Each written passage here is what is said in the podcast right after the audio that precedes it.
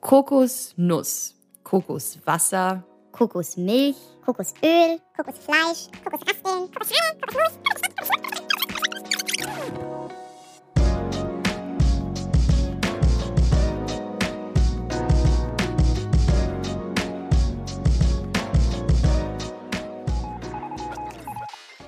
Hallo und herzlich willkommen zu Podcast Nummer 3. Heute dreht sich alles um Kokosnüsse. Mein Name ist Julia und in den letzten Jahren hat sich in Deutschland der Trend entwickelt, Kokosnuss schlürfend durch die Straßen zu laufen. Egal, ob es dabei Fitnessfreaks sind oder ob wir das Öl zum Braten, Backen, Eincremen oder sogar für Haarkuchen verwenden. Auch die Kokosnussschale ist super süß und darf in wirklich keinem coolen Instagram-Rezeptbild fehlen. Ihr seht also, die Kokosnuss ist super flexibel und ein Unternehmen hat es sich zur Aufgabe gemacht, dieses unfassbar vielseitige Früchtchen in alles Erdenkliche zu verwandeln. Ich hatte die Ehre, mit Christine Grotendieck von äh, Coconut Business zu telefonieren und ihr ein paar Fragen zu stellen, damit sie über einige Mythen, die rund um die Kokosnuss herrschen, aufklären kann. Also wünsche ich euch ganz viel Spaß bei dem Interview und sperrt die Öhrchen auf. Ja, und damit herzlich willkommen, liebe Christine, zum Coro Podcast. Wir freuen uns riesig, dass es geklappt hat und dass wir dir ein paar Fragen stellen dürfen und du da hoffentlich aufklären kannst. Ähm, ich würde jetzt einfach mal so anfangen. Vielleicht magst du erst mal dein Business vorstellen, das Coconut Business, erzählen, worum es da geht und was dahinter steckt und vielleicht auch ein bisschen über dich selbst. Mache ich gerne. Ich bin Christine Grotendieck. Ich habe die Firma 2004 gegründet ähm, ist schon lange her und wir beschäftigen uns ausschließlich mit der Kokosnuss und mit Kokosnussprodukten und nicht mit aller Weltprodukte, sondern mit hochwertigen, neuartigen Produkten. Wir sind sehr innovativ und entwickeln auch immer wieder neue Produkte. Genau. Ah, super. Das hört sich ja schon mal sehr interessant an. Ähm, wie, wie kamt ihr bzw. du dann überhaupt auf die Idee, Kokosprodukte zu verkaufen? Hm, ich habe mit meiner Familie acht Jahre lang auf den Philippinen gelebt, mit meinem Mann und unseren zwei Kindern. Und dann mussten wir 2003 wieder zurück nach Deutschland, leider, und ähm, haben halt verschiedene Möglichkeiten eruiert, mit denen wir mit den Philippinen in Kontakt bleiben konnten. Und das Virgin Coconut Oil war zu dieser Zeit noch basically unbekannt. Es gab es nicht, es gab halt nur eben dieses Palmin-Plattenfett, Mischfette aus Öl, äh, Palmöl und Kokosfetten. Und ähm, wir haben dann sehr viel recherchiert und haben uns das angeschaut, was auch die ganze Wissenschaft zu diesem Thema sagt, Ernährung, ähm, Wissenschaft und haben gesagt, okay, da steckt ganz viel Potenzial dahinter und waren eine der ersten, die in Europa das Virgin Coconut Oil importiert hatten. Ah, richtig cool. Also quasi im Paradies die Nische gefunden, die man dann hier weiter in Deutschland entwickeln kann. Sehr ja, cool. Genau. ähm, also habe ich jetzt richtig verstanden, die ähm, Kokosnüsse bei euch aus der Produktion, die ähm, stammen auch aus den Philippinen, ja? Ja, weitgehend. Wir haben uns natürlich über die Jahre, ich meine, jetzt machen wir das doch schon ähm, seit 16 Jahren, äh, sehr lange. Wir haben uns natürlich schon gefragt, ähm, wo können wir noch hingehen, wo können wir noch Kokosnussprodukte sollten, da die Philippinen doch auch immer wieder anfällig sind für Naturkatastrophen wie Taifune. Wir hatten dann schon öfter mal die Situation, dass dann die ähm, Rohwaren knapp geworden sind und da muss man natürlich schauen, wo kann man denn noch hingehen. Aber es ist hauptsächlich die Philippinen, weil ich bin immer daran interessiert, langjährige Lieferbeziehungen aufzubauen. Ähm, wir arbeiten mit diesen Produzenten ganz eng zusammen. Wir versuchen auch überall Fair-Trade-Strukturen aufzubauen und wenn möglich auch eine Zertifizierung zu erreichen. Einfach, ähm, da ich aus meiner Erfahrung von meinem Leben auf den Philippinen weiß, dass es ähm, darum geht, dass man den Menschen dort eine gewisse Wertschätzung zurückgibt. Ähm, und da steckt viel Arbeit dahinter und es geht nur langfristig. Ja, auf jeden Fall. Also es ist ja auch sehr interessant, dass Sie da wirklich ähm, in, in, direktem Kontakt ähm, zu den Farmern und sowas alles stehen, weil das ist natürlich auch super wichtig, auch gerade für die Kunden hier, dass die auch wissen, okay, die Kokosnuss kommt daher, die wurde fair gehandelt, die wurde fair hier rübergebracht und man weiß wirklich, wo das Produkt herkommt. Ja, das ist, das ist so. Es gibt ganz viel Greenwashing oder auch Fairwashing heutzutage und ähm, das möchte ich nicht. Ich bin also ganz arg involviert im Ursprung, nicht nur wenn es um diese Fairtrade-Geschichten geht, sondern auch um Qualität. Und ich bin eigentlich jedes Jahr auf den, also in Asien unterwegs. Okay, sehr cool.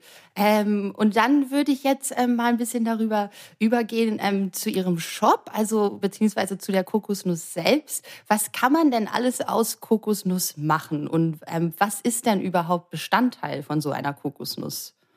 Ja, okay, das ist ein spannendes Thema, können wir jetzt ganz lang ausufern lassen. Ich versuche es mal kurz zu machen. Die Kokospalme ist eine der nachhaltigsten Pflanzen weltweit. Die kann man 80 Jahre lang ernten und man kann so gut wie alles aus der Kokospalme verwenden. Das, ähm, was wir halt hierzulande kennen, ist das die Kokosnuss, eine Steinfrucht mit dieser harten Schale und den drei Augen obendrauf. Da drin ist ein Kokoswasser zu finden, das harte weiße Fleisch, aus dem kann man ganz, ganz viele leckere Lebensmittel äh, produzieren. Aber was die wenigsten kennen, ist, dass man auch aus der Kokosblüte den Blütensaft ernten kann, der überhaupt gar nicht nach Kokosnuss schmeckt, aber unheimlich mineralstoffreich ist. Aus dem kann man einen Essig ähm, vergären, fermentieren lassen. Man kann aber auch einen Zucker und einen Sirup draus produzieren mit sehr vielen Nährstoffen und Mineralgehalten. Dann ähm, der Stamm, ähm, ja, aus dem kann man Holz machen. Aus den Palmwedeln machen die Leute Besen und ähm, Dachbedeckungen oder Begrenzungen für ihre äh, Zimmer. Dann aus der Schale kann man Dekorationsartikel machen, Gegenstände, so schöne Kokosschalen, ganz viele kennen. Ähm, Aktivkohle wird draus gemacht oder einfach nur Barbecue-Kohle. Ähm, Was kann man noch machen? Hm. Ja, ist eigentlich schon ziemlich viel. Man kann auf jeden Fall komplett das Ganze Produkte aus der Kokos, äh, alles aus der Kokospalme verwenden. Ja, das ist ja auch sehr, sehr cool. Also quasi, man hat so eine Kokosnuss und man kann wirklich alle Bestandteile davon verwenden. Man sieht ja jetzt zum Beispiel auch ähm, immer wieder zum Beispiel Kokosschalen bei jetzt anderen Unternehmen oder sowas, wenn die nur das Öl oder nur das Wasser daraus gewinnen, dass die dann irgendwie die Kokosschale einfach verbrennen, einfach irgendwo hinwerfen und verbrennen. Aber auch daraus kann man ja super schön irgendwelche Schüsseln machen und die natürlich auch super aussehen. Genau. Ähm, und es ist ja, also nachhaltiger geht's ja quasi gar nicht, dass man da echt alles ähm, draus verwenden kann. Die machen richtig schönes Kunsthandwerk draus, also kleine Schmuck, ähm, Schmuckgegenstände oder Löffelchen oder ja, ganz, ganz, ganz, ganz vielfältig, ganz richtig schöne Sachen. Ja, super schön, sehr cool. Ähm, und dann habe ich aber noch eine Frage zu der ähm, Kokosmilch. Und zwar fand ich immer ganz interessant.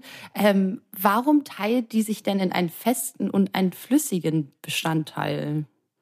Also wie sieht das denn aus? Ja, ähm, Milch wird ja so gewonnen, dass sie das frische Kokosfleisch pressen.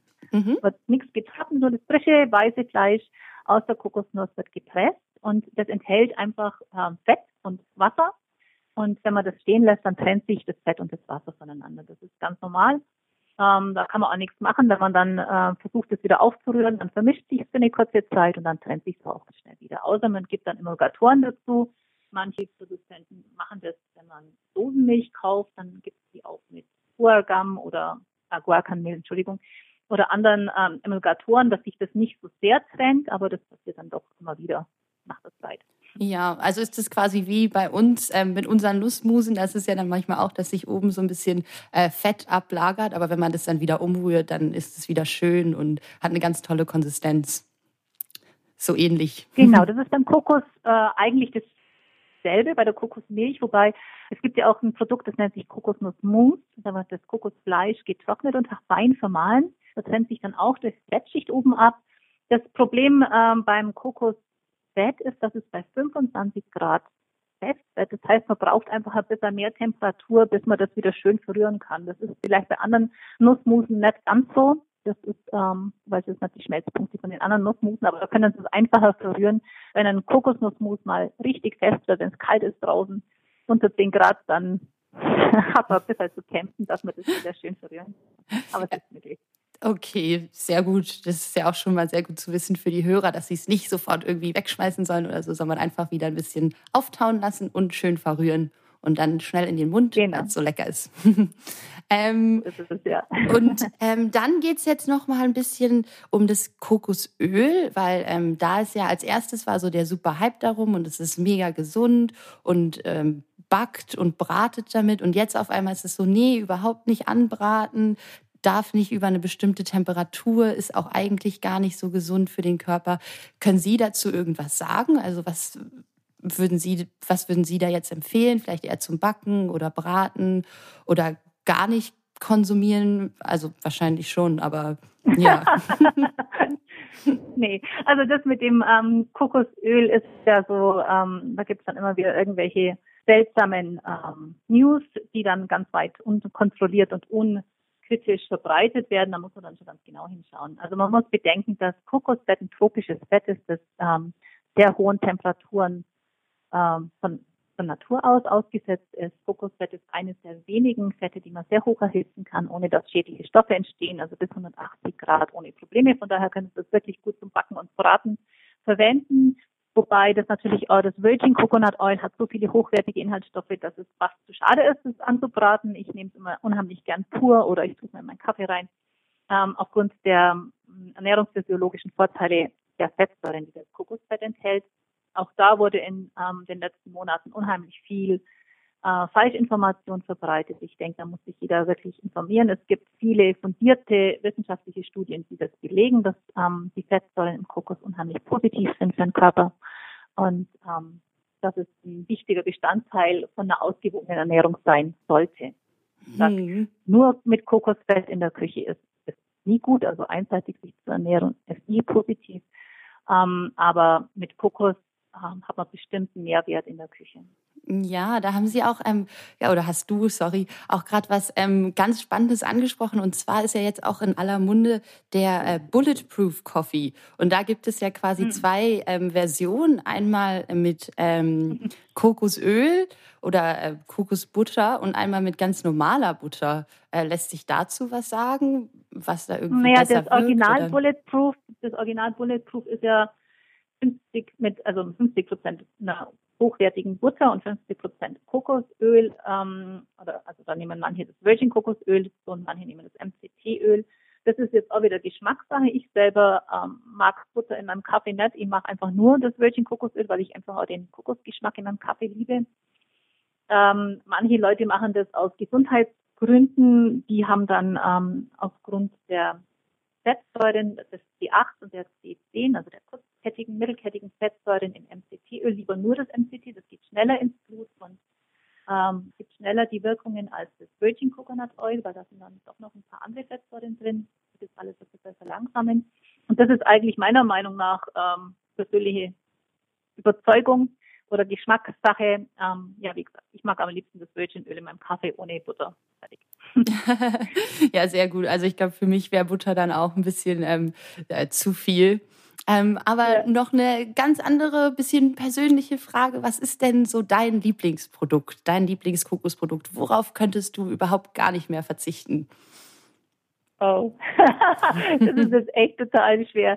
Ähm, also wie gesagt, ohne das Virgin Kokosöl geht bei mir gar nichts mehr in der Küche. Mhm. Das andere Produkt ist unsere Kokosblütenessig Vinaigrette, die einfach wirklich so einen tollen Geschmack gibt in jedem Salat und allergenfrei ist. Auf die würde ich auch nicht mehr verzichten wollen.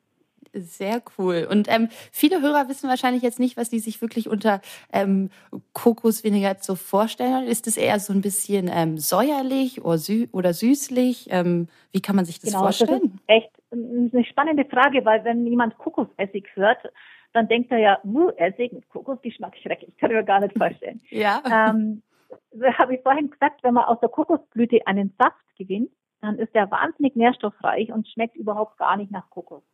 Mhm. Das heißt, alle Produkte aus der Kokosblüte haben keinen Kokosgeschmack. Das gilt für den Zucker, den Sirup und den Essig. Und der Essig, der wird bei uns äh, mehrere Monate lang fermentiert. Also unsere ist so im Schnitt acht Monate lang fermentiert und es wird dann ein sehr saurer Essig. Der hat eine Säure von fünf bis sechs Prozent.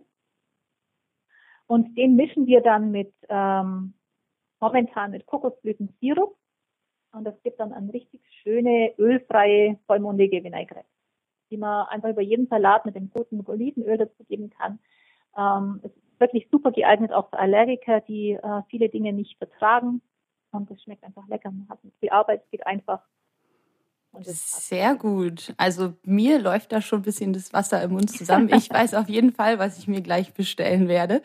Ähm, ja, dann würde ich erst mal sagen, vielen lieben Dank. Wir haben ja jetzt doch schon ähm, viel gelernt über die Kokosnuss und es ist ja unfassbar, wie flexibel die ist und wie viel man daraus gewinnen kann. Und es macht bestimmt Ja. auch ganz viel Spaß, da immer weiter zu gucken, was kann man daraus machen, was machen auch die Einheimischen daraus. Und ich bin schon Genau. gespannt auf die ähm, Zukunft der Kokosnuss, weil die ist ja echt nach Deutschland gekommen und dann explodiert. Und jetzt gibt es so viele Kokosprodukte. Ähm, Ja, das stimmt. da kann man sich ja gar nicht mehr helfen. Aber bei Ihnen aus dem Business weiß man auf jeden Fall, wo es herkommt, äh, dass es gute Qualität ist und das ist ja nur zu empfehlen. Ja, super. Danke, Julia. Hat mich auch gefreut. Äh, war ein schönes Gespräch und wenn es noch Fragen gibt, immer wieder. Ja, auf jeden Fall. Ich danke Ihnen recht herzlich oder dir ganz herzlich und äh, wünsche noch einen schönen Tag. Ja, danke schön. Dankeschön. Und schon ist der Podcast wieder vorbei. Ich bedanke mich natürlich recht herzlich bei Christine und hoffe, ihr habt ordentlich mitgeschrieben, damit ihr auf jeglichen Dinnerpartys, auf denen ihr demnächst eingeladen seid, mit eurem unfassbaren Wissen rund um Kokosnüsse angeben könnt. Julia wünscht frohes Kokosnussschaffen und beendet hiermit Podcast Nummer drei.